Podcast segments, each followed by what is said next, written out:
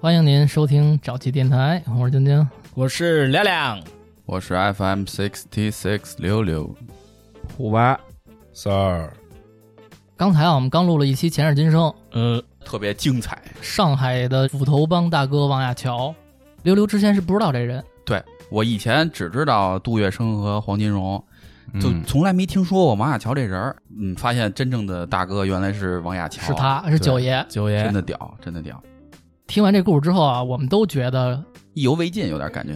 完了，溜溜就去网上多查了查王亚乔的资料，因为这么传奇的一个人物，肯定有我说不到的地方。对对对他有很多东西我都省略了，或者有我没看到的。嗯，那这个咱们这期开始啊，就先连着上期，可以。咱们接着先聊一聊当年的这上海滩的斧头帮帮主王亚乔九爷。嗯，上一期结束的时候，我说了，我说他呀，这个人生经历，在我看来啊，真的我只能用英雄二字来概括。嗯， hero 哎，真是，吓了我一跳。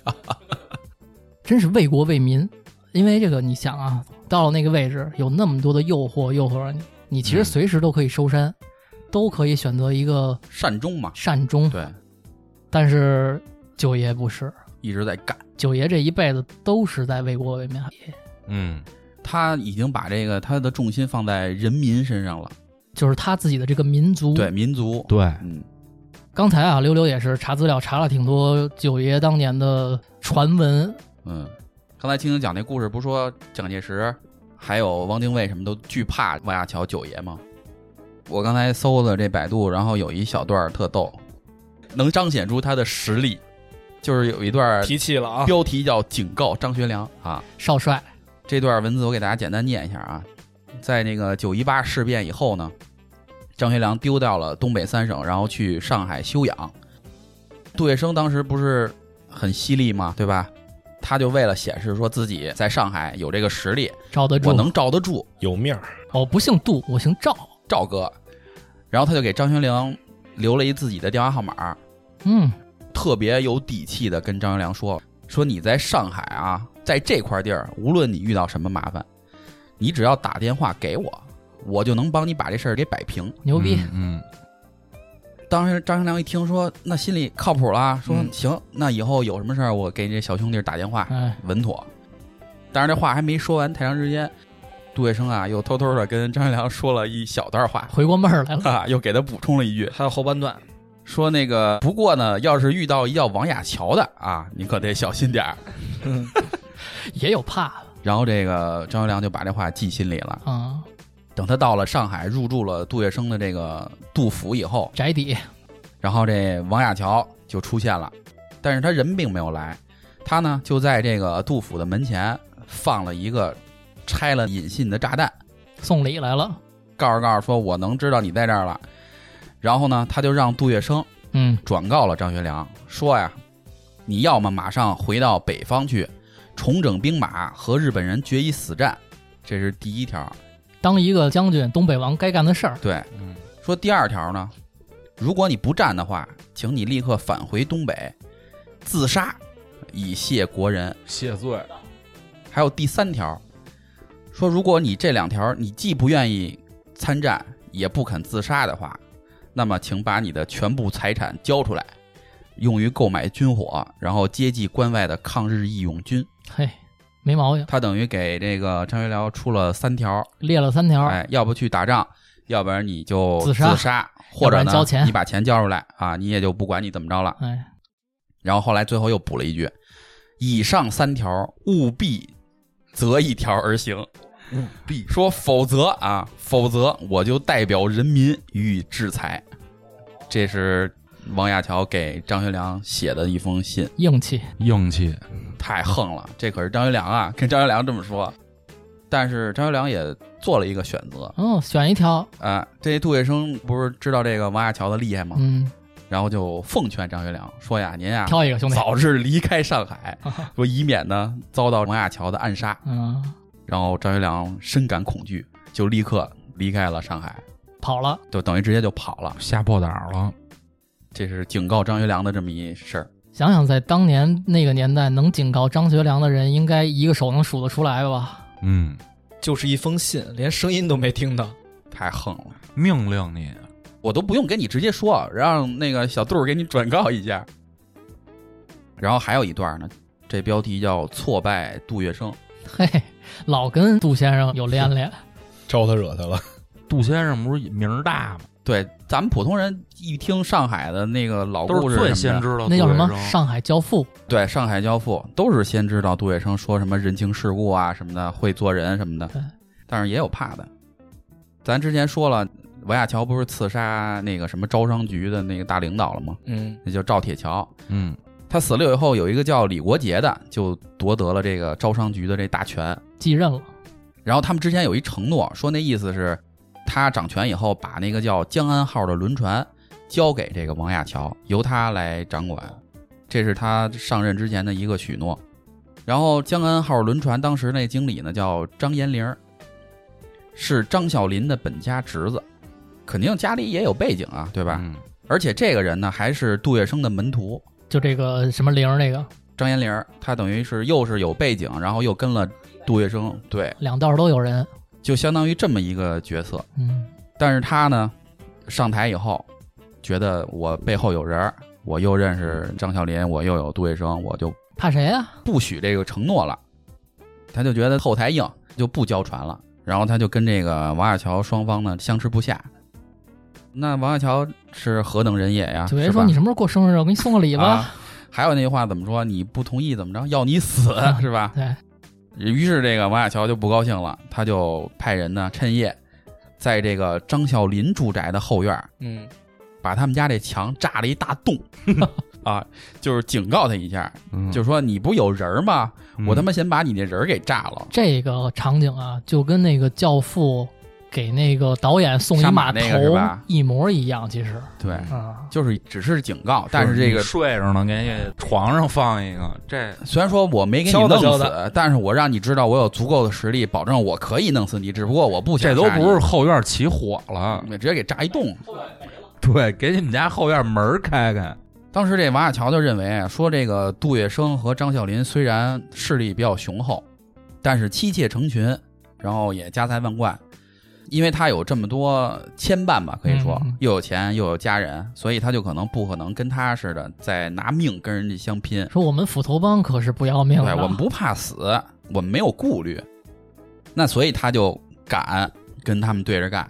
光脚不怕穿鞋的。嗯，那这事情的进展呢，就如王亚樵所料，从那个炸完他们家的墙以后呢，他又派了百人手持利斧，斧头队，对斧头突击队。队哎，突击队，刚才金英说了，那斧头队是千人的队伍，派一小部队去的，然后就上船，直接就逼着张爱玲说：“你把船给我交出来哎啊，我这拿着东西呢。”然后这张爱玲就害怕了，就逃进了这个杜月笙那个杜府，又求救。杜月笙说：“待会儿你回家呀、走你们家后门就行了。 你别别上我们家来呀！你上我们家干嘛了呀？我们家这门够多了。杜月笙他也害怕这个王亚樵，嗯，然后他就请了咱刚才说到那个另外一个大势力黄金荣出面嗯，求个情儿，从中说和。向他求个情儿，然后并主动向王亚樵赔礼道歉，立刻呢就把江安号轮船又交到了这个王亚樵的手里。都给你，王亚樵收回了这江安号轮船以后呢，就进一步的向杜月笙提出了一个要求是什么呀？平分上海江海轮买办职位的要求。这应该是来钱的道儿。这等于是他们把这个经营权好像五五分，应该是这种是吧？这是第一个要求。第二个要求呢，并且向杜月笙索要十万大洋，呃，名为是索要，实际上就是敲诈勒索嘛。我都明白。啊就刚才那个事儿，不是你们刚开始应了我没给我吗？完了，我不是派炸弹又派兄弟了吗？嗯，你又给我了，但是这会儿已经不是刚才那会儿了。嗯现在我这帮兄弟也出马了，有出场费，变味儿了。他们这工资谁给结一下啊？一码说一码嘛。这人耍混蛋了，杜月笙虽然说这十万大洋对吧，重金，他心疼，咱刚才说了，戴笠最开始找到这个九爷，也就能拿得出四万大洋。对，然后他管杜月笙要十万，但是杜月笙还是怕他呀，嗯，最后等于还是给了他十万，然后并把这个买办的这职位分给了一半儿给王亚樵，哎就是九爷说什么算，说什么听你的。没人敢惹，他说话就是下命令，就是横。这个是咱们刚才讲那个故事里面一个小的细节。嗯，然后我后来看到一个能表达这个王亚乔真正内心的这么一个诗，他自己写的。这个作品叫《念奴娇·西江烟雨》，你们想听吗？你听啊，听听九爷的文采，西江烟雨，枯露沉，魑魅魍魉孤兔，北土沦亡黄流住，中原烽火迷路，悲恨相继，万里烟尘，江山知何处？堂堂中华，难忍东窝昌寇，醉生梦死内战，媚伪求存，何言对国人？民海扬城兴义师，苍苍太无情。天涯海角足迹无门，千载流泪痕。欧盟山重，北固沿河飞孤云。这是他写的这个诗。侠之大者，为国为民；侠之小者，叫为友为邻。他这个心怀天下，其实他这个诗写的大概就是国土国人都遭到了呃外来的入侵，倭寇入侵了倭寇的入侵，然后你们这儿还内战呢，你们这儿还内战，军阀还混战呢，就是你们这些掌权的人也好啊，无论是这些外来入侵者也好，就无法对我们这个老百姓负责任。负责任。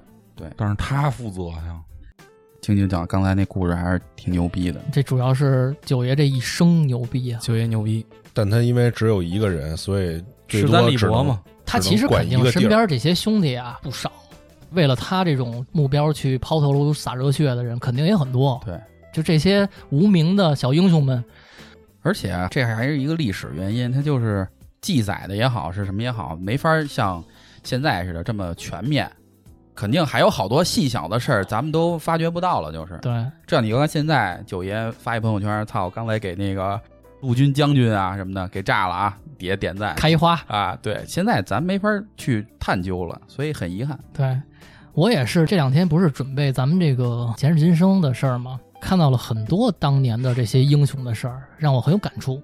感触什么呀？就是这个老生常谈爱国心这事儿。嗯，直到看到他们，我才领悟到人家什么叫真正的爱国，人家真是把这一生全搭上，奉献呢，全是奉献了，不是就靠两瓣嘴嗯说“操我怎么着怎么着的”，万一怎么着我怎么着的，万一嗯操要是对实际行动。真是实际行动。而且像这种人，他往往说的少。做的多。你看那个日本大将军，还不跟他说什么，嗯，，直接送一炸弹嘛。你来我这儿一血我要了，是吧？ First blood，所以啊，让我真是很有感触，就是觉得咱们这个中国人真的是一点儿不比任何民族差。嗯，这种有勇气的人、有胆识的人、有智慧的人层出不穷，嗯，在这种时代里边儿，我就相信咱们中国人现在还是有很多这种人的。对，这期我们也没准备，就是因为刚才聊完那个，所以发散着聊。就是还是意犹未尽，老是沉浸在刚才那个故事里面。那这么着吧，既然咱们聊到爱国这事儿了，我就聊一聊咱们的国家。嗯，现在啊，有很多做媒体啊或怎么着的，总觉得一聊到国家都是敏感话题啊或什么的，但我觉得不是。就爱国这事儿，要是都不能聊，那就没道理。大家放心啊，我聊的肯定没什么敏感的。不知道各位知不知道，咱们国家呀、流传着一个可以说是叫诅咒，啊，诅咒，哎，叫庚子年的诅咒。疫情刚开始的时候不就说这事儿来着吗？听我会算命的那朋友好像说过，就是每一个甲子开头的这年，庚子年，对多灾多难，咱们今儿就聊一聊，咱们这国家是在多少苦难中过来的。嗯，真是不容易。说真的，走到今天这步，就是庚子年往前倒呗。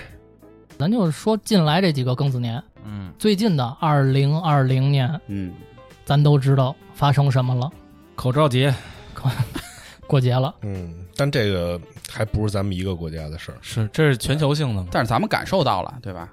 但是我觉得对咱们国家伤害比较大，嗯，经济啊什么的，嗯确实是受重伤。龙级这是对，那一年就是农历庚子年，每六十年一巡回嘛。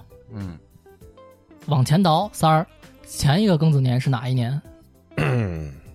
得 一九六零 年，哎，鼓掌！一年级毕业，一九六零年那会儿，咱们国家发生什么了？现在还一直在说三年自自然灾灾害啊，什么蝗灾啊，这个那是是吧自然灾害最严重的一年，颗粒无收，饿死了很多人，嗯非常惨。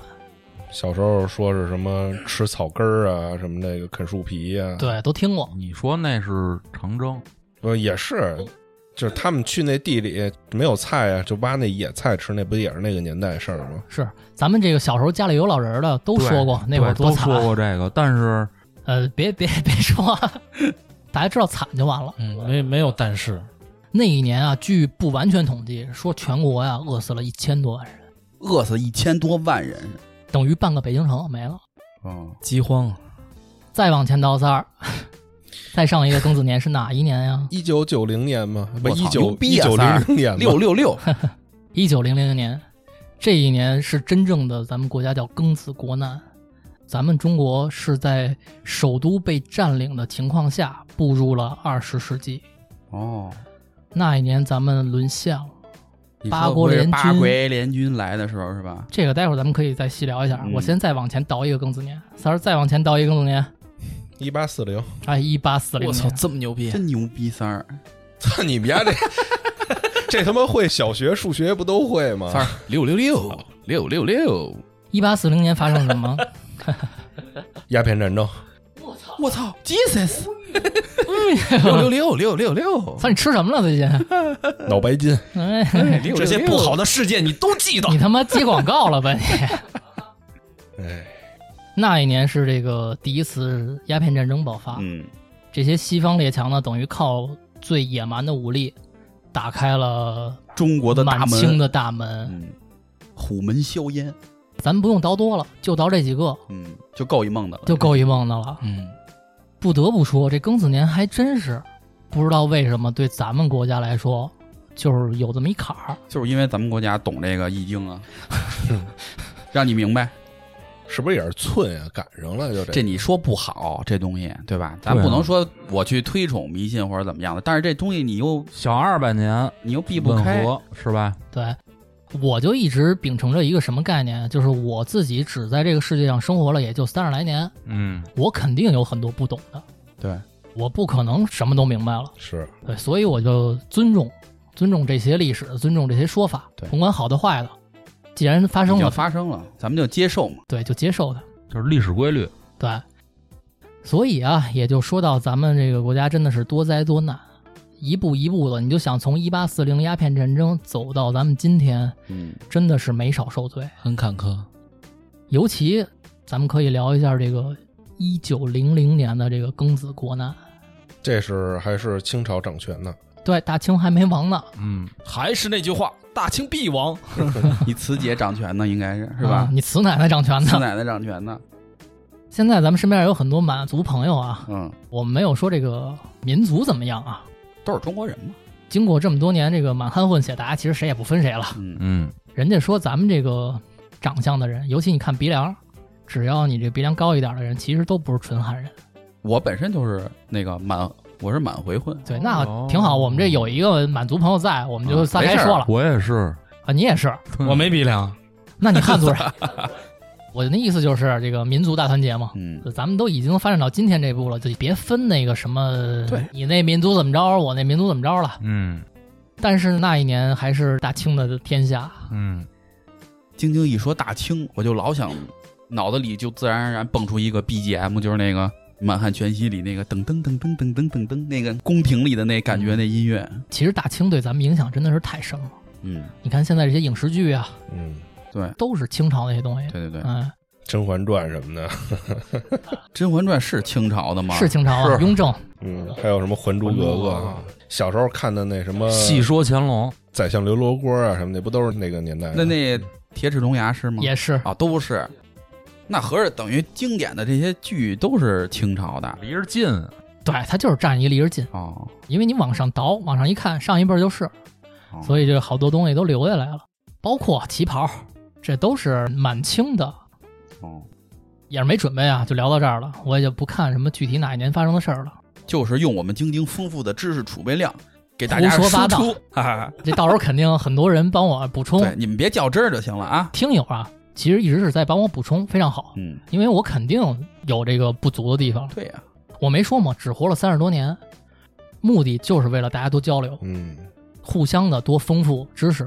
对，那一年真的是中国惨，因为这个一八九四年，咱都知道中日发生了一场甲午战争。嗯，在那之前啊，大清啊一直觉得自己特牛逼，包括西方也觉得你中国牛逼。嗯神秘，它也不是神秘，因为当时大清其实有点钱，后来呢也是跟着人家这个洋人的步伐，建立了自己的海军，北洋水师什么的。李鸿章、李鸿章看这一说都知道，李鸿章的老乡王亚樵，就是我们这个九爷，哦哎，安徽老乡，那安徽合肥人。嗯所以啊，那会儿大清啊，其实也斥重资买了很多军舰呀、嗯啊，这些军备那会儿的军舰是那种铁皮的那种，不是，都是那塑料做的。啊， 纸糊的、雅格利， 雅格利，雅 克利，雅格利，玻璃的，透明的。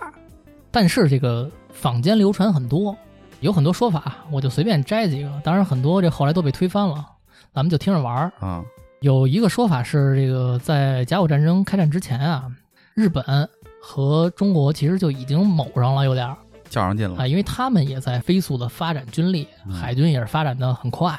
上发条了，你说这个咱们这个中日之间呀、说是一衣带水，但是也是冲突不断。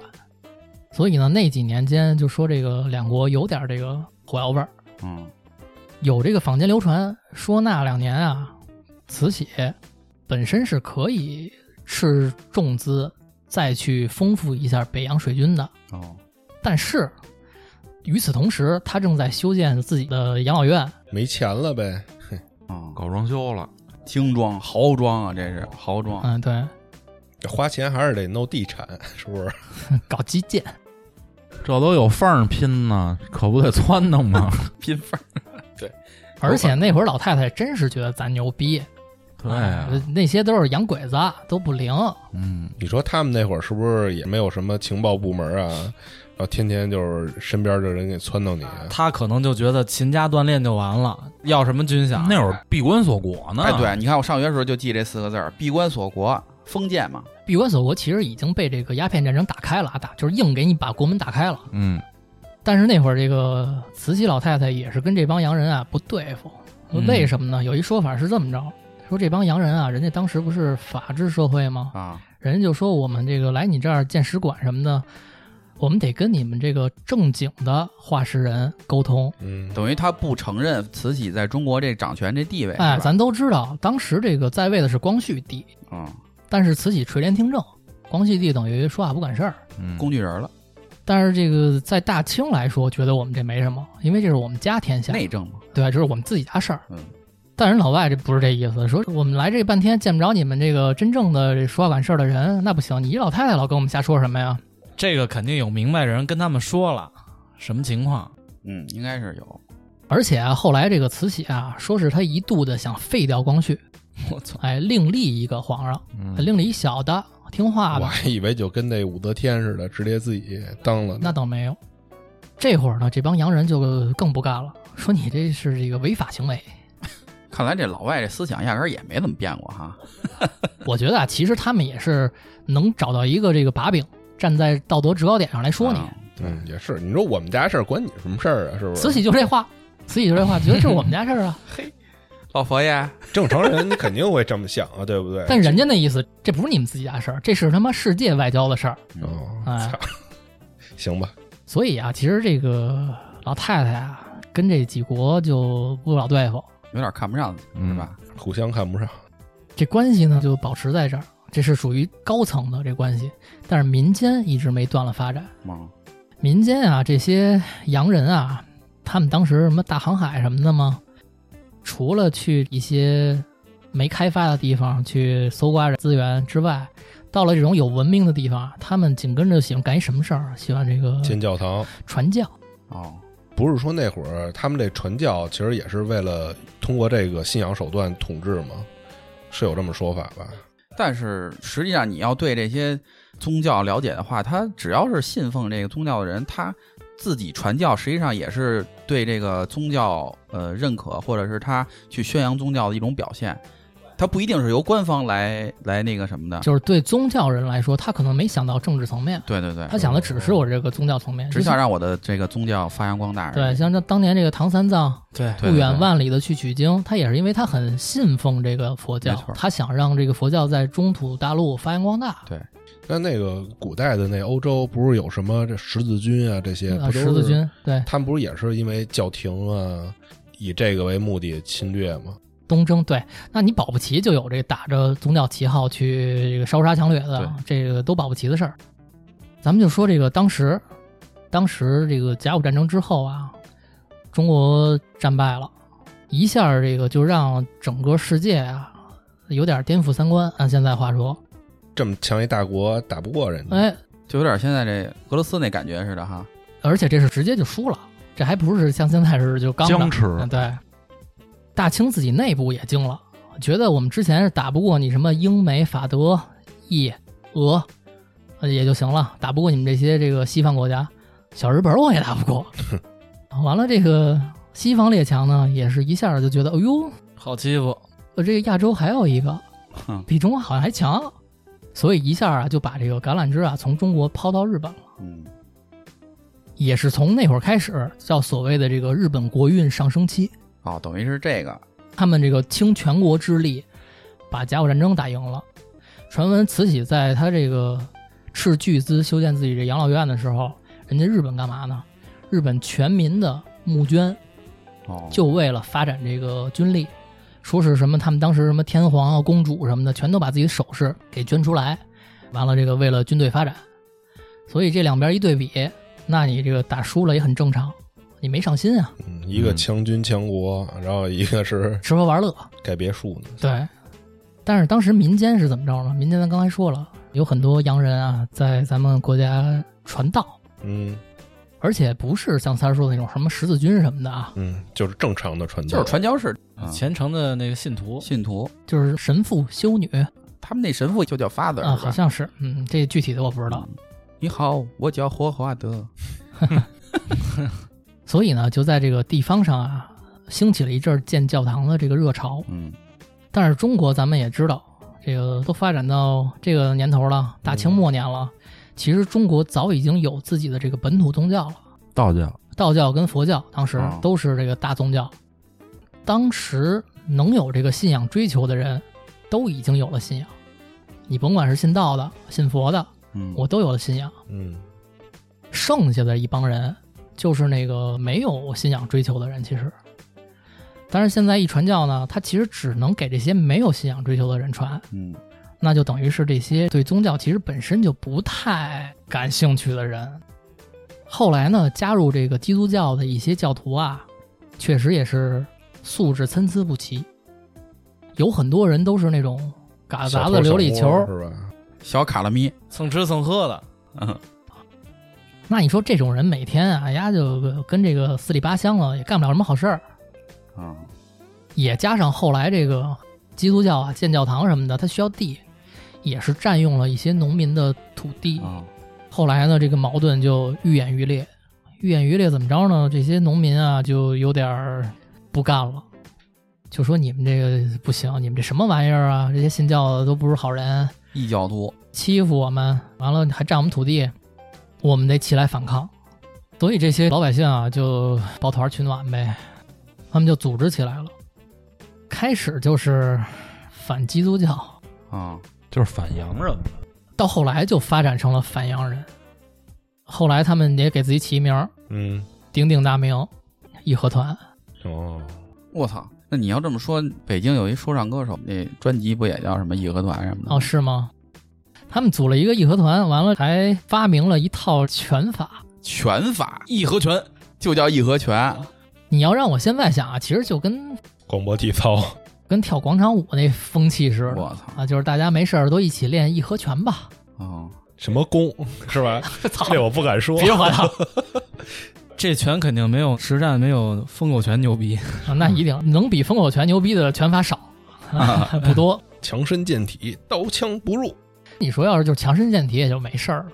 后来啊，他们家传的呀、就有点邪乎，他们为了反这个基督教，反你这上帝嘛，他们就说我们自己人，我们得信我们这个宗教，我们得信信佛，信这个道士，嗯，神佛保佑我们。哦，他这个教神佛都在他这教里，那是这全意思在吧？他这个是满信，就什么都信，哦什么这个孙悟空、猪八戒、岳飞，叫得上名儿了就信。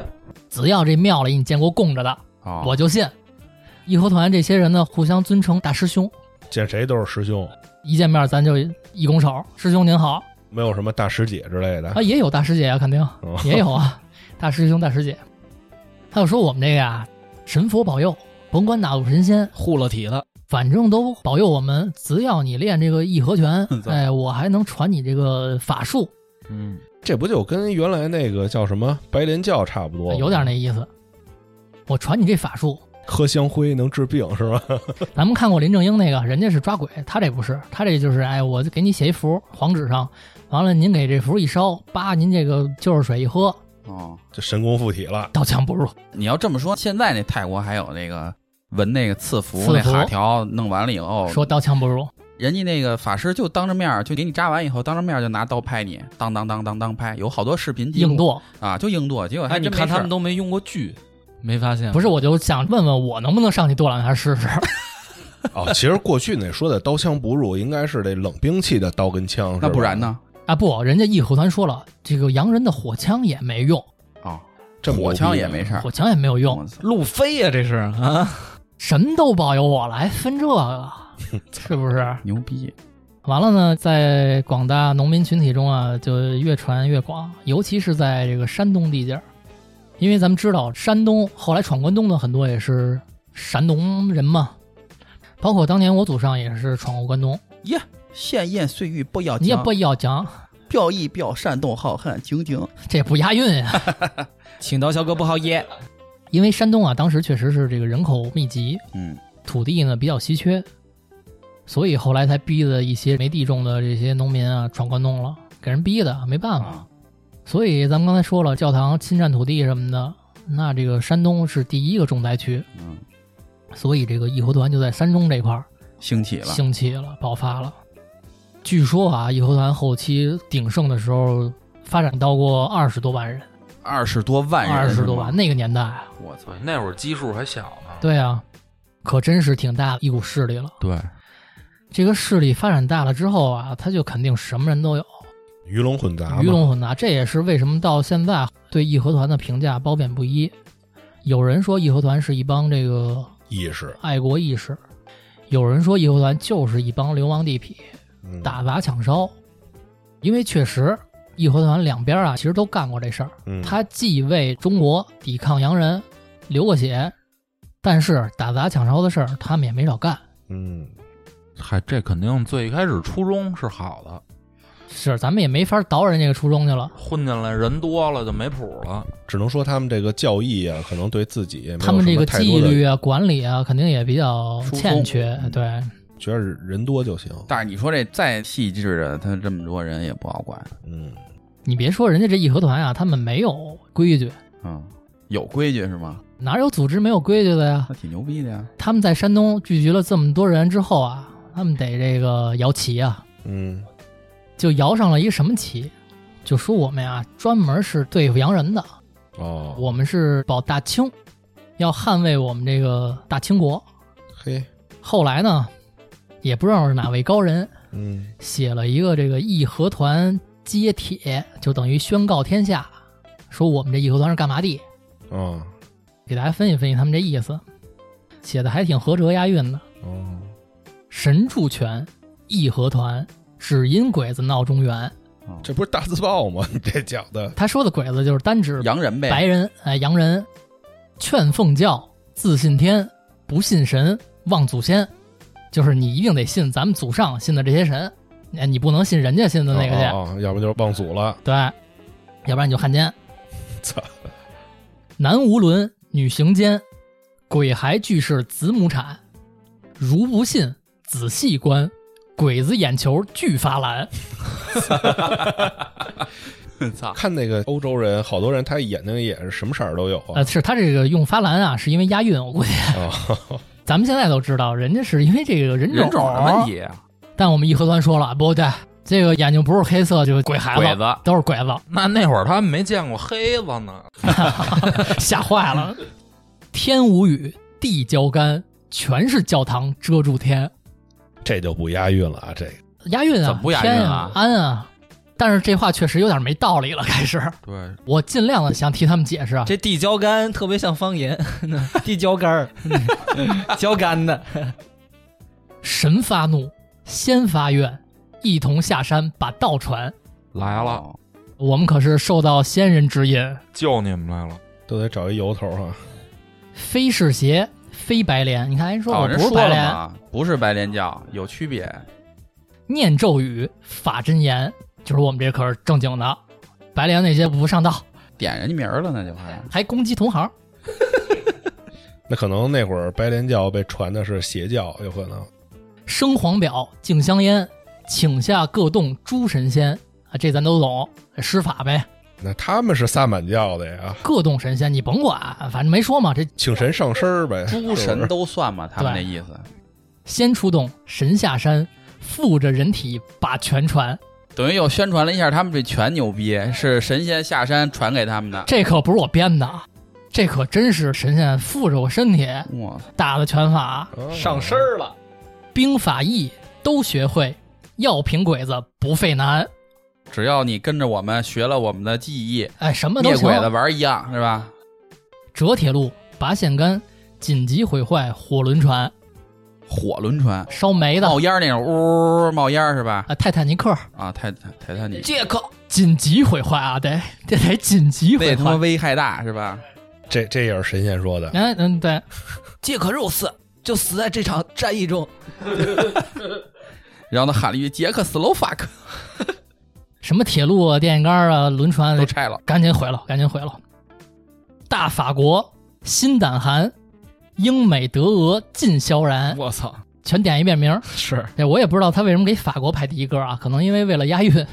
有可能那会儿法国牛逼呗，大法国新胆寒，英美德俄尽萧然，法这样好说英美德俄说了五个国家了，点了几个白人国家嘛。嗯，这他这个跟现在一样，现在这个欧盟的轮值主席是法国。还有最后一句，洋鬼子尽除完，大清一统靖江山。我操，我怎么看你这个念的这玩意儿有点像他妈喊麦的呀？ 他妈神主权义和团，只因鬼子那你得闹来，一段儿，有点牛逼啊！这个这还真可能还能搭上，是不是？嗯，我们来一个，那亮亮，咱俩给他们来一个这个牛逼的 MC 义和团，走着，要要义和团，只因鬼子闹中原，劝奉教，自信天，不信神，他妈忘祖先，男无伦，女无奸，鬼还俱是子母产，如不信，仔细观，鬼子眼球俱发蓝，天无雨，地无干。全是教堂指上天，神发怒，仙发愿，一同下山把道传。非是邪，非白莲，念诅咒他妈法真言。生黄表，敬香烟，请下各洞诸神仙。先出洞，神下山，附着人体把拳传。兵法艺都学会，药品鬼子不费难。折铁路，拔线杆，紧急毁坏火轮船。大法国，金胆寒，英美德俄尽萧然。洋鬼子尽除完，大清一统靖香山。耶、 太傻逼了！哎呦，我操！真嘚儿啊！真没法 弄，太嘚了，牛逼不牛逼？我觉得这个保不齐啊，当时人家义和团就 专门有一部门儿出一单曲，反正我刚才听晶晶念完这个，他们这义和团这个，我觉得跟他们那太像了，我也惊了，反正牛逼不牛逼啊？沼气第一支单曲，叫什么？义和揭竿是吗？义和揭竿， 揭竿起是不是？义和团接铁，啊，揭帖，义和团接铁，太牛逼了！弄一网易云账号去，操！出道了，MC A K A 义和溜溜，还有义和亮亮，大家好，我是溜溜糖。我他妈长这么大没干过这么现眼的事儿，我跟你说，真的，为了节目，我跟你说，为了节目，咱们看他这个内容，其实也是大白话，也都能明白。嗯，这些义和团啊，后来啊，他们打的一个口号叫这个“扶清灭洋福清灭洋啊，”。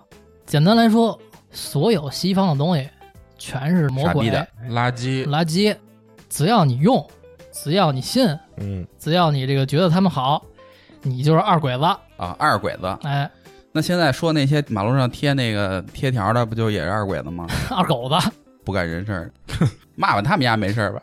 那大狗子是谁啊呀、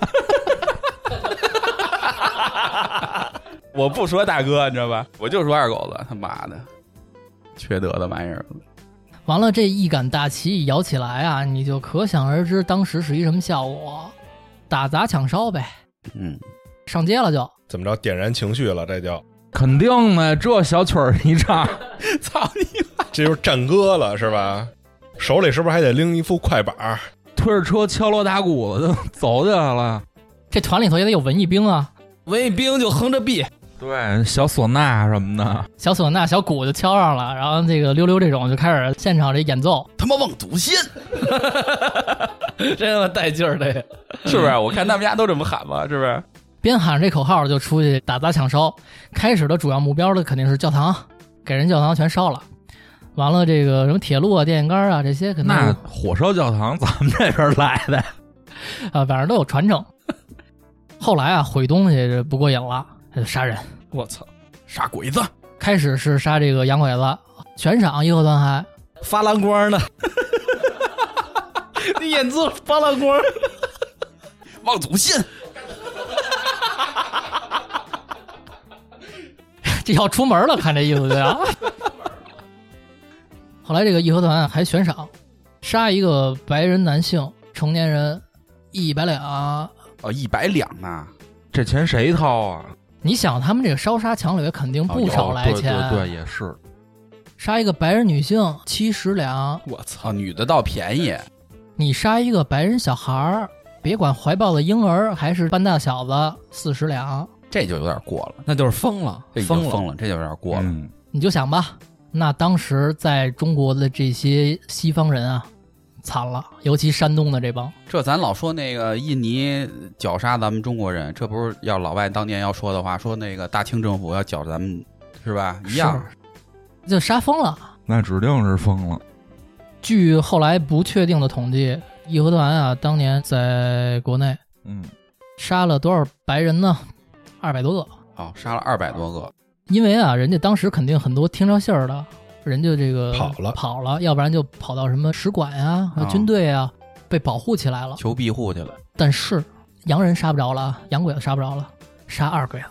哦，会说洋文的只要你们家信这个基督教，哦，也不行。抄家，全都杀。据不完全统计，不准确统计，据说全国当年这个杀了一万多人。我操，我操，自己人杀一万多，真傻逼！那这真是够遭殃的。你就想吧，这个还不是他们说你是二鬼子，你就是吗？对呀、不想怎么开始的时候，比如说你这个街坊邻居都知道你信基督教，你去教堂，那这个你二鬼子杀。到后期啊，杀的差不多了，是怎么着？哎，溜溜，你有仇人没有？哦，那个黄四二啊，他望祖先， 他他妈往足线，他他妈麦当劳，其实就等于自己给自己妖魔找化一了，辙嘛，对啊找一辙就干呗，领钱啊！而且你像当时法律哪有法律啊？后来呢，比如说这个仇人也杀没了，那咱们这当地有没有什么有钱人富商富户啊？啊，他们家怎么那么有钱呀、他他妈望祖先，操、那他妈应该进紫禁城啊！快到了，我跟你说。据说啊，当时山东给这些富人吓成什么样啊？嗯，当时有钱人人家家里都用这个煤油灯啊，但是这个煤油灯可是这个外来品，舶来品，洋人传来的。你们家用这个？你望祖先， 你就应该点蜡烛。这些有钱人生怕这帮人冲进他们家就烧杀抢掠，怎么办呢？咱家这所有跟西洋沾边的东西啊，全收起来，全扔了，好、扔了往大街上扔啊，就表明我们家态度。啊、据说当时很长一段时间，在山东的这地面上到处都是煤油味儿，哦，害怕。但是这也没能拦住义和团。怎么着都能找着辙。啊像三儿这样，你还还戴眼镜吧？嗯，啊， 你他妈望祖先，你还汉奸， 你他妈望祖先，你还是汉奸反正你只要能让我找着把柄，哎，你呀就是汉奸，啊！我们杀你就是应该的。一家老小就灭门。我操，那太狠了。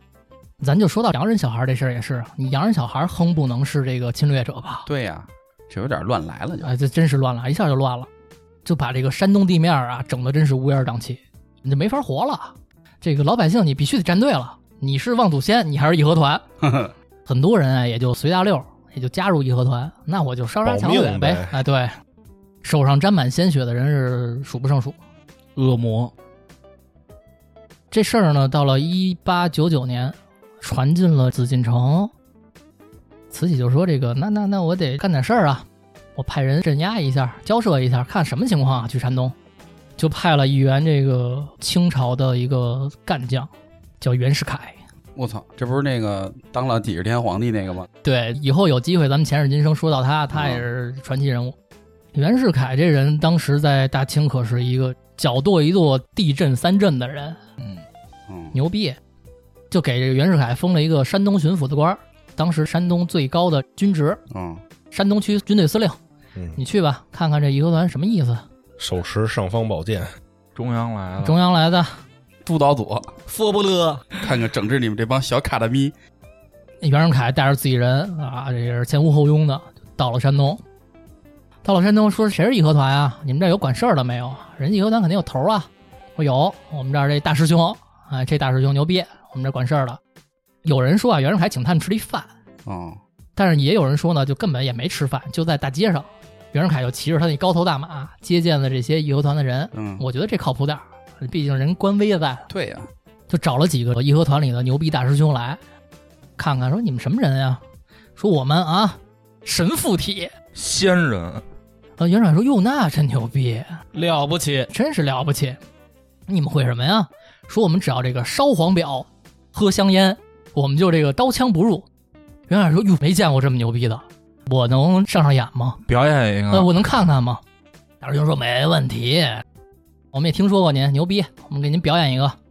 说着呀，就站出了几个大师兄，开始施法，写符、烧、喝，然后脱一光膀子，嗯，边上就开始过来几个小伙子，拿着棍子、拿着刀，开始噼啪哎啊就砍，嗯，真没事儿。我再给你表演一个吐火，有人还说：“哎，这不错，这跟天桥那差不多。” 还有别的表演吗？人说有啊，说那个洋枪洋炮不是牛逼吗？说我们也不怕。说着呀，有几个义和团的小兄弟儿、小师兄们，就拿出了几杆洋枪，就冲着这几个大师兄，啪啪啪就开枪。放子弹了吗？哎，这个大师兄也没事儿。哇，袁世凯说：“哟喂，有东西呀、 我要学会这个是吧？我这北洋军牛逼了。钢铁侠，”说着呀，袁世凯就从腰间啊掏出了一把白色的勃朗宁，嘿，我操，这在当年应该是名气对，价格不菲，估计是当年收来的。说出来，哎，我说我试试，啪就一枪，死了，大师兄就倒地了。学生还说，哎，这我我没试清，没看清楚呢，还怎么着？我再试一下，啪又给这大师兄一枪，这大师兄也死了。袁世凯身边的人，人家也是这个知道大哥什么心思的人，上去就给这几个义和团摁了。就下马威呗。 人家效力还没发挥呢，人家 用一次十五分钟，说检查一下他们那个武器，查了查，刚才开枪的这个火枪啊，全是空包弹。哦，就是蒙人的嘛。特效，对，给你玩表演呢。你想，人家袁世凯能做到这么大的这个官儿，人嗯，家眼睛里见的人多了。嗯，演员请就位，这是反正啊，我不知道这个你们怎么着。我现在来山东了，嗯你们自己看着办。这帮义和团呢说：“哎是是，大哥，我们这个回去开一会，开一会，我们商量商量。回去这个就开一会，叫上这些 MC 什么的，全全一块儿 说：操，这怎么办呀？操，来一姓袁那的不，行，我就给他上才艺。说山东这块儿咱混不下去了，那咱上北京吧。操，山东混不下，跑北京去啊，了。这个姓袁的这人太厉害啊，啊，咱上北京，北京有钱人多呀。”嗯，所以啊，这一路义和团几十万人浩浩荡荡就向紫禁城开来。他这一开进紫禁城啊，可想而知，那紫禁城洋人更多呀，啊，用洋人东西的人更多呀，嗯，打砸抢，去你妈，都是二鬼子。后来这个慈禧听说了，说我操，怎么来来我这儿了？我接见一下义和团，我看看什么人，就把这个义和团的这个首脑啊，请到了紫禁城。哟，我跟亮亮都去了吧？哼，对，我们他妈东方歌舞团的，老佛爷爱祖先， 给我们变变冤，袁世凯、王八蛋，老佛爷也是，先听一首歌，也是看了一天桥表演，嗯刀枪不入。但是老佛爷腰里没有勃朗宁啊，嗯，老佛爷就鼓掌，哎，好，演得好，给我俩刷礼物了，赏。你看看，这他妈还是前世今生，我跟你说，重赏了义和团。哟，牛逼！送咱俩保时捷了，保时捷洋垃圾哦，我操，不能要！就等于官方认可了，嗯，老佛爷可说咱行。那可真行，咱们说这老佛爷这边儿，你说老佛爷傻吗？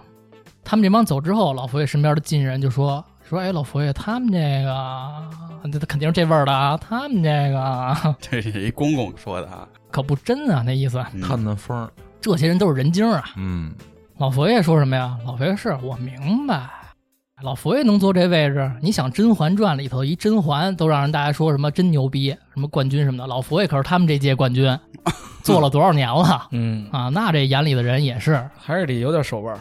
老佛爷怎么说呢？老佛爷说：“这个是啊我知道他们这个都不真，但是啊，这一条条精壮的汉子可是真的。嗯，他们嗯虽然不能刀枪不入，但是挡一挡洋人的子弹还是可以的。好利用一下他们，那想的真远，给他们碎银几两，让他们挡我们的万千子弹，咱们刚才说了，老佛爷跟洋人不对付，他就憋着跟洋人，嗯，有这么一战呢。那这是一支力量。啊完了，这个义和团受到这个国家认可了，啊那在北京城就疯了。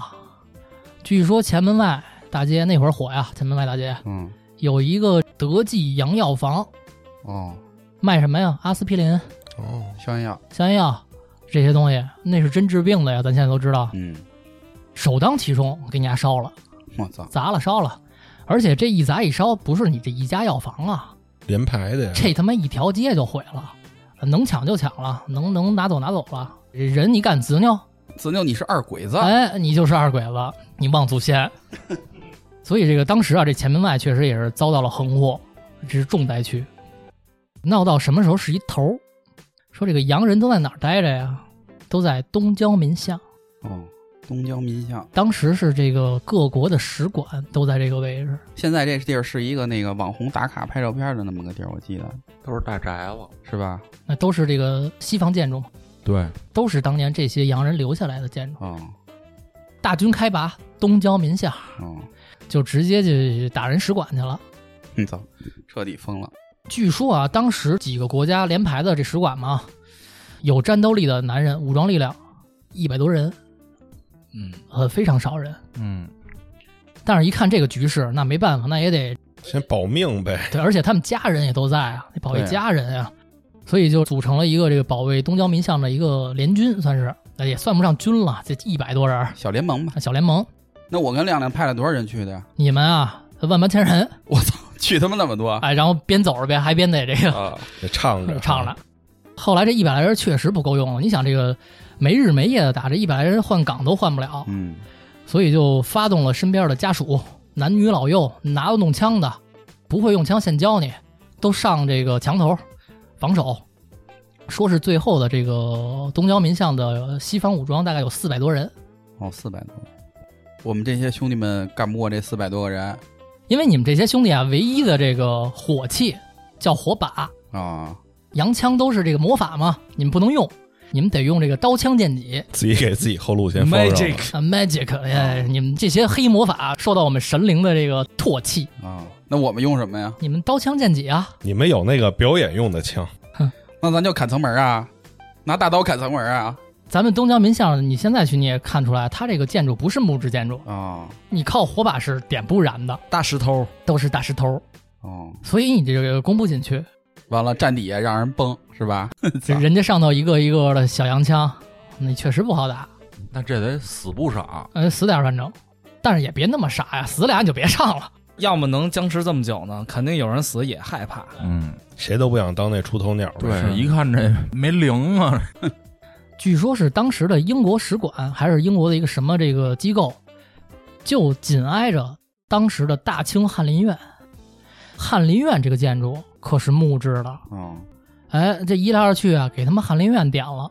我操，我看有一些记载说是什么，说是义和团的人点翰林院啊，并没有要救火的意思，但是隔壁的英国人冒险翻墙进去抢救翰林院里的一些文物遗迹。啊！嗯，就在这场火灾中，烧掉了一本叫《永乐大典》的书，我操！我操，哦，合着这是这么烧煤的，边 MC 边没了这书就。真他妈牛逼！我操！那你说这个这帮老外，他肯定也得跟自己国家求救啊。 Help me，Help me！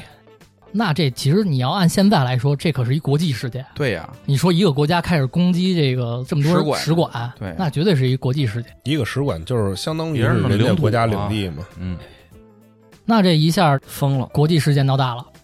开始啊，西方国家也是想跟慈禧交涉，说你管管你们这帮人啊，干嘛呢？他们天天就是这个听着什么歌儿，这都是，让我们见你们家国家皇帝。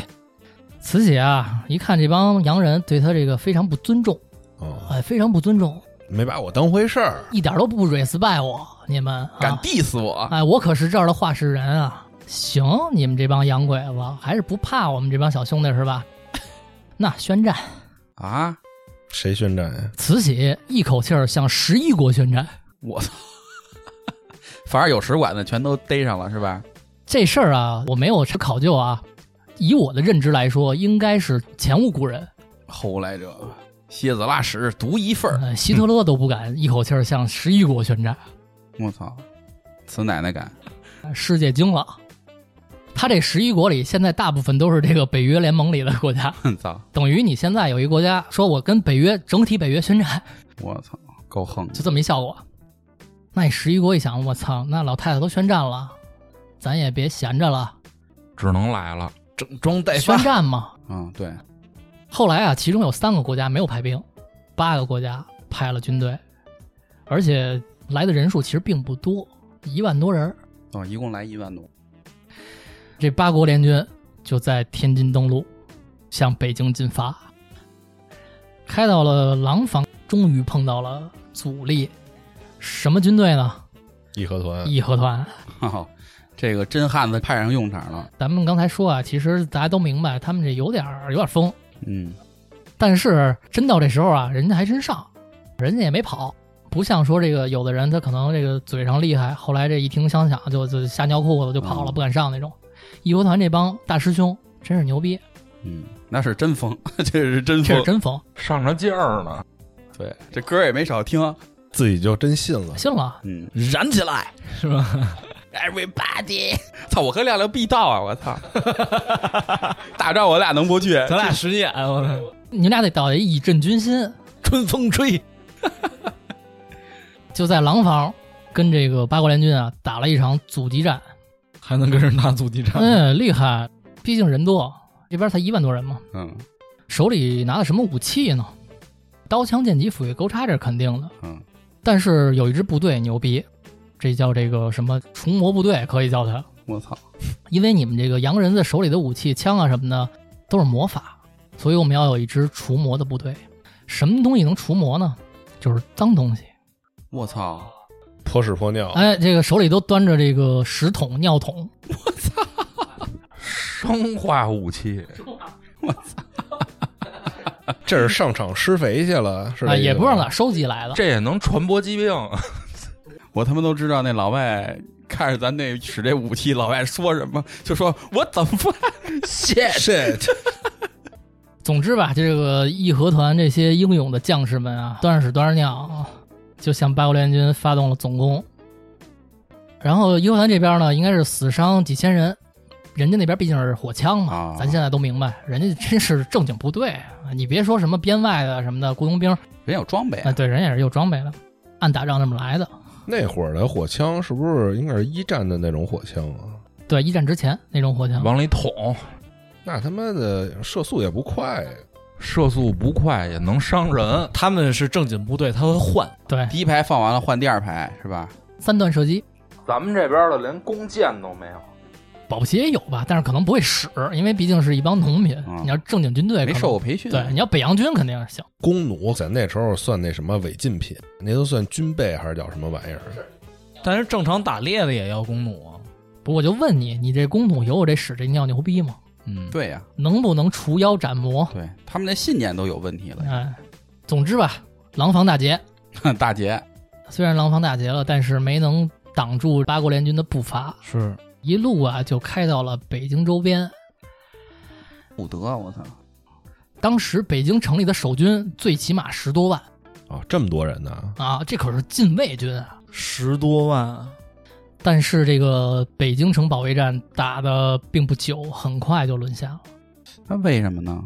还是兵力不行吗？还是人心涣散，兵力不齐？对，你想几年前刚跟日本打败了，这一听，操，八国联军，啊，都怂了，名儿就吓坏了，可能。总之吧，一九零零年是那一个庚子年，嗯真的是这个庚子国难。刚才也说了，咱们中国是带着首都沦陷的这个耻辱，踏入了二十年代。这一九零零年了吗？嗯，跨世纪了，哦，二十世纪，对，二十世纪了。北京城沦陷之后，那真的是一片惨象，这个不得不说。虽然刚才开玩笑啊，嗯大家可能觉得这个义和团挺胡闹的或怎么着的，但是这个性质还真是不一样。这个属于这个外族侵略呃，沦陷了。嗯这帮人这个来的态度就是抱着烧杀抢掠来的。当时啊，据说北京城自杀的人就成千上万了。这又是为什么呢？那你落入侵略者手里，魔爪啊，指不定什么下场呢。嗯对，啊，就是还是有尊严。对啊，你别虐我们了。而且他也没有什么希望，对吧？对有自杀的勇气，就没有敢反抗的勇气。你话是这么说，三儿对呀但真当你打起仗来，你就知道这个部队跟老百姓的差距有多大。而且那么多禁卫军都废了，他等于就是战斗的欲望就没了。而且就是他没有希望，他看不到希望。对，嗯，这些自杀的人里面呢，不乏很多这个名门望族，是成族成族的人自杀，在家里吊上一排人，或者这井都投满了，嗯，无数这样的人家。慈禧呢，慈禧从这个一听说啊有这个八国联军军队攻入东直门开始，就颠了，他先撩了，扮演成一个这个老太太，带着身边几个人一化妆一扮演嗯，跑了，我操，说是这个八国联军进这紫禁城也是没少拿。嗯，据说当时的俄国人啊，在天气炎热的情况下，也都穿着大衣。方便揣东哎西。，具体因为什么，你这个明白？嗯，这慈禧这一跑啊，就往山西跑，完了跑的路上呢，就写信给李鸿章，让他去出面跟那八国联军调解去。弹劾。李鸿章也是等于临危受命嘛。等李鸿章到了北京和国外调停的时候，那肯定北京人已经被杀惨了。嗯，之后吧，简单来说，李鸿章出面跟各国去谈这个赔偿。嗯，值得一说的是，最开始要谈这个和谈的就是俄国，他们很直接说我们要东三省。我操，哦，等于这他妈播地是这么播的，李鸿章这边肯定他是不乐意，但是他这种情况下他能说什么？但是英美德法不同意，嫌他们要太多了。俄国如果要了你东三省，那对俄国可是大有好处。好处太大了。嗯，所以他们不同意。条约一谈就谈了很久，李鸿章在这个谈条约的过程中，这个身体也是愈发的不好，他自己也知道自己这个大限将至了。看见李鸿章这个身体这样呢，这几国人就加快了这个谈话的进程。改来改去，谈来谈去，最后在一九零一年签下了《辛丑条约》，也是一个丧权辱国的条约耻。哎，耻辱！这条约大概说一下，就是第一条。刚才咱们讲故事的时候，我没有具体说这件事儿啊。嗯八国联军宣战这件事儿有一个导火索，是有一个德国的大使吧，算是专使，当时在东交民巷那块儿啊被杀了，哦，这是一个导火索。所以这个条约的第一条就是，中国你派的这个特使，甭管是亲王还是李鸿章什么的，你得向德国道歉，并且在这个大使遇害的地方立一个碑纪念他。这个碑应该到现在还在。第二呢是严查这件事儿的起因的这个罪魁祸首，得去这个严办的严办他们。之前杀害凌辱外国人的城镇，只要是有过这种事儿的城镇，科考停办五年。然后说让这个中国必须在各国人民的坟墓前，因为有很多这个坟墓当时遭到了义和团的毁坏啊、亵渎什么的，不光道歉，你们得重新修建这些坟墓。之后呢是军火以及制造军火的器材不能进入中国，又不售卖武器了，断了你的这个军备。军事。嗯，然后是削平大沽炮台这块，刚才这个说的快没说。除了北京这条战线，八国联军还有一条战线，就在这个天嗯津当时叫大沽，对，就是天津。这一条也被加进来了，就是你这块儿给我把炮台摘了，不许在这块儿有防守以后。然后是从北京到海边儿允许各国留兵驻守。就是随便进出，哎，整个把中国当半殖民地差不多了都，就是这个辛丑条约之后，中国叫沦为半殖民地。是吧？对，之后就是一些关于这个钱财啊、经商的一些条款。总之就是尽量的让大清拿钱。我忘了当时是由哪国的特使提出来的提议，说按你们中国的人头算，有多少人人均一两赔出来。那就是几亿呗。当时啊，应该是有四亿五千万中国人，等于就是四亿五千万两。我操！白银怎么说呢？反正最后啊，真是赔海了。这也是之后加速大清灭亡的一个重要导火索，没钱了，等于一下这给是赔光了。嗯，而且你们这些外国还能驻军，这也是后来你看咱们看那些清末的故事，包括咱们讲民国的故事，一直跟俄国人、日本人有连连，就是因为从那会儿开始你就断不了联系了，因为人家这军队都在这边儿。总之吧，慈禧老太太也是在她这个晚年庚子年里，给中国真是来了一难。灾难慈禧后来甩锅啊，各种甩锅，把这锅都甩到什么这个王爷啊什么的，因为哎你们当年不都说义和团好吗？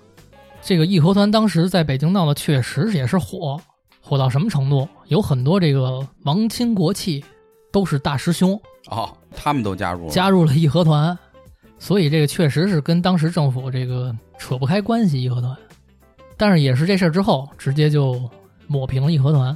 嗯，从刚开始一帮这个乌合之众兴起的这么一个组织吧，没两年，通过全国人民的牺牲，才让他们落下了帷幕。挺能造的。这是真的是一大耻辱啊！咱们聊到这庚子国难，主要还是因为咱上一期聊王亚乔了。嗯，衷心的觉得，咱们身为中国人，我还是挺光荣的，嗯，因为有像王亚乔、九爷这样的英雄，英雄，给我们打了一个样儿，嗯，立了一个榜样，让我们知道该怎么当一个老爷们儿。嗯，怎么为国为民。然后这些这个什么义和团呀、八国联军、庚子国难这些事儿，也让我们知道了这个，这应该也是三观的一部分吧，历史教训？让我们知道该怎么面对这个世界，该怎么强大自己，嗯去避免再发生类似的情况。嗯，辩证了看这个事儿。对，首先，我觉得就是怎么着得去了解你的敌人。我觉得《教父》里有一句话特别好，为什么叫《教父》是男人的圣经呢？他说：“你要离你的朋友很近，但你要离你的敌人更近。”就是你想要比别人强，你先得知道他什么样。嗯，孙子兵法嘛，知己知己彼知彼嘛。百战不殆。嗯，嗯，别人的东西咱们也多分析分析，看一看，好的地方就学一学，嗯，这才是一个这个能保持不落后、不挨打的一个基本思想概念。嗯这一脑袋发热啊就什么都是不顾了，哪儿行啊？这话说出来是痛快啊，说他们都是傻逼，咱们最牛逼，这话说是肯定痛快，谁都知道。但是这真的对自己好吗？是吧？对，其实你要把这个大事儿你放到咱们小的生活当中，就比如说你跟马路上碰上一傻逼，觉得你自己这火儿咽不下去，你跟他干，你哪知道他兜里带没带刀啊，嗯对吧？操，这说不好，当来一下，你自己的这个，包括你自己家人的这个幸福就完了，就全都那什么了。这也是咱们要了解对方和客观的、冷静的对待这个事儿的一个处理方法。，对，我觉得现在的人可能这一点做的都还行，嗯，是哎，都知道这个在大街上别别太冲动。别跟什么人都递葛了，对，有法律，嗯，这法律是其次，那关键他要急眼的，有人他就不顾法律了，那就很危险，对吧？对你不了解他，你不知道他是什么人对。咱也没透视眼，你看这个前几年那新闻，就是在一收费站有有俩男的去骚扰人家一个小两口，嗯，嗯结果人家那个男朋友是一个拳击拳击运动员，全给挑了，对，你是你开始是横，你就觉得是自己牛逼，你知道人家什么实力啊没，错儿，所以吧，就是还是多看别人好的地方，然后提升自己，这个反正我觉得没错。我觉得还有一个就多听听电台，咱们输出的不光是历史故事，对我们不敢说教人做什么啊，分享，对对对，对分对，享就大家一起探讨吧，对一起探讨。因为我觉得我身边这些朋友，他们是真心的爱着自己身边的人，爱着这片土地。我觉得他们是爱国青年，就像九爷一样，嗯，对，只是年代不同了，他们以自己的方式在爱着这个国家。嗯，没忘祖先，我觉得哪怕你进到本职，你你哪怕保护环境也可以。没就错是，不同的方式去爱身边的人，爱国家。爱这片土地嘛，再大点儿就是爱这个地球。对，这是一步一步的。其实离咱们最近，包括听友最近的就是爱早期电台。你说我把九爷跟庚子国难连一块儿说啊，其实我这话也不知道该不该这么说。这是有感而发嘛？对，我觉得九爷啊，他在那个年代，一九三六年嘛，遇刺身亡，其实也不乏为一件。遗憾嘛。其实我觉得对他来说，某种意义上讲，可能还好，因为咱们都知道，从一九三七年开始，中国这片土地又遭受嗯沦陷了了灾难。嗯抗战啊，对，你想九爷这个人在那种年代之下，他能闲着吗？他肯定看不了，嗯，他连码头工人挨欺负都看不了，他能看得了那个吗？对，那你说对这种人的这个冲击吧，得多大呀？啊，如果在那个年代里，他又不能像之前那样快意恩仇，他的能力又不允许，嗯，那他得度过怎样的后半生？对，怎么才能往回找一找啊？怎么越说越沉重了？找一找快乐啊，嗯，找找快乐。抓的 B，这还不简单？我觉得义和团这些人啊，当然他这个褒贬不一啊，后人对他，有人没说嘛，有人都觉得他们是一个爱国组织，有人觉得他们真是他妈胡闹，而且是一手把中国推向了庚子国难。但是我觉得吧，我觉得这些乡亲们他们都是很淳朴的开始，其实还是头脑简单，我觉得这就是体现了教育的重要性，嗯，对，知识跟教育的重要性。被利用，我相信每一个人，大部分人开始都是善良，都是好的，但是在这个身边环境影响中，就很可能会变。嗯这个也是我之前看老高专门聊过一期，说这个身边环境对人的影响其实是最大的。嗯，他说你想成为什么人，你觉得你努力得不到回报什么的，很有可能是你该换一环境。哦，简单来说，可能你搬一家。他说几乎没有人能抵御得了你周边环境对你的影响。哦，但是人往往还会忽略这一点。三儿，你觉得你要在那年代，你是山东一农民，你加入义和团吗？他肯定去啊，外省人去了，讲实话啊，嗯就是如果要是以那个环境的那种方式的话，你只能迫不得已的，因为你觉得那加样入安全。因为人的本性肯定就是抱团儿，甭管是怎么着，你得还有所谓的站队这一说。嗯而且如果真的大家都不理性，也不辩证的看这个问题，也只是畏惧强权。如果真是比较强硬，说你不信义和团，你就他妈该死，嗯我就去你们家杀你们家家人，那肯定就妥协了。嗯，当然，如果我要就我一人的话，大不了就一命换一命了。操，谁找我来，你就死吧。你就怼了。对，嗯，那你是九爷呀，三爷，三爷，三爷。哎呦，你还这个倍儿靠前点儿，三三三三，所以就说这个给人扣帽子这事儿是多简单。嗯说你是二鬼子，你是二鬼子；说你是汉奸，就是汉奸。嗯，哎，很少听大爷啊， 大爷骂人用的，大爷、一爷，一爷就叫爷就完了。一爷，你看有二爷，哎刚才不给三儿都定性质了吗？戴眼镜儿，望祖先。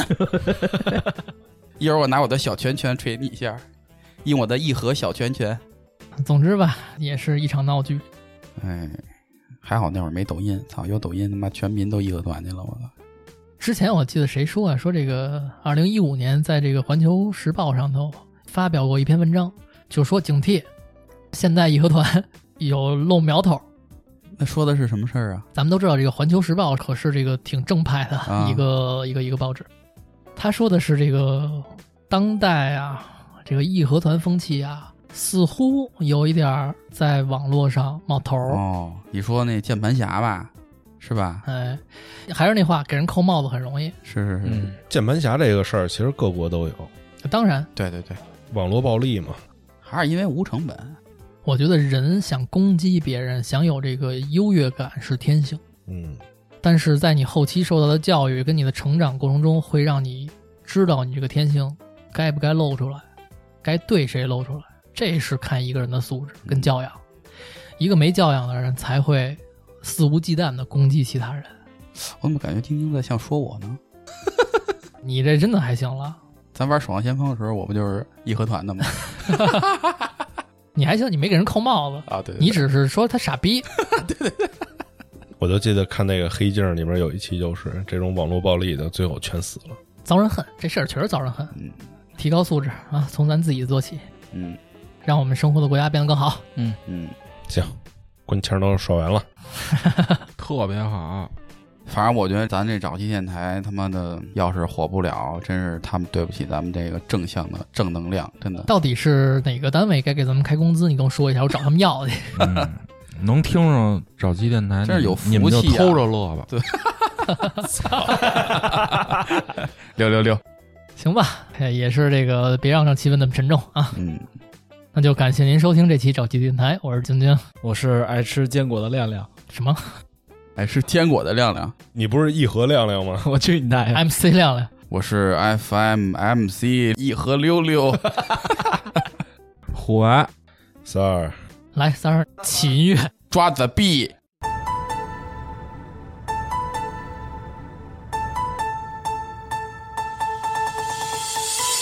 要要义和团，只因鬼子闹中原。劝奉教，自信天，不信神，他妈忘祖先。 男无伦，女无奸，鬼还俱是子母产。如不信，仔细观，鬼子眼球俱发蓝。天无雨，地无干，全是教堂纸上烟。神发怒，仙发愿，一同下山把道传。非是邪，非白莲，念诅咒，他妈法真言。生黄表，敬香烟，请下各洞诸神仙。先出洞，人下山，附着人体把拳传。兵法艺都学会，要凭鬼子不费难。折铁路，拔线杆，紧急毁坏火龙船。大法国，金胆寒，英美德俄尽萧然。洋鬼子尽除完，大清地统敬香山。耶、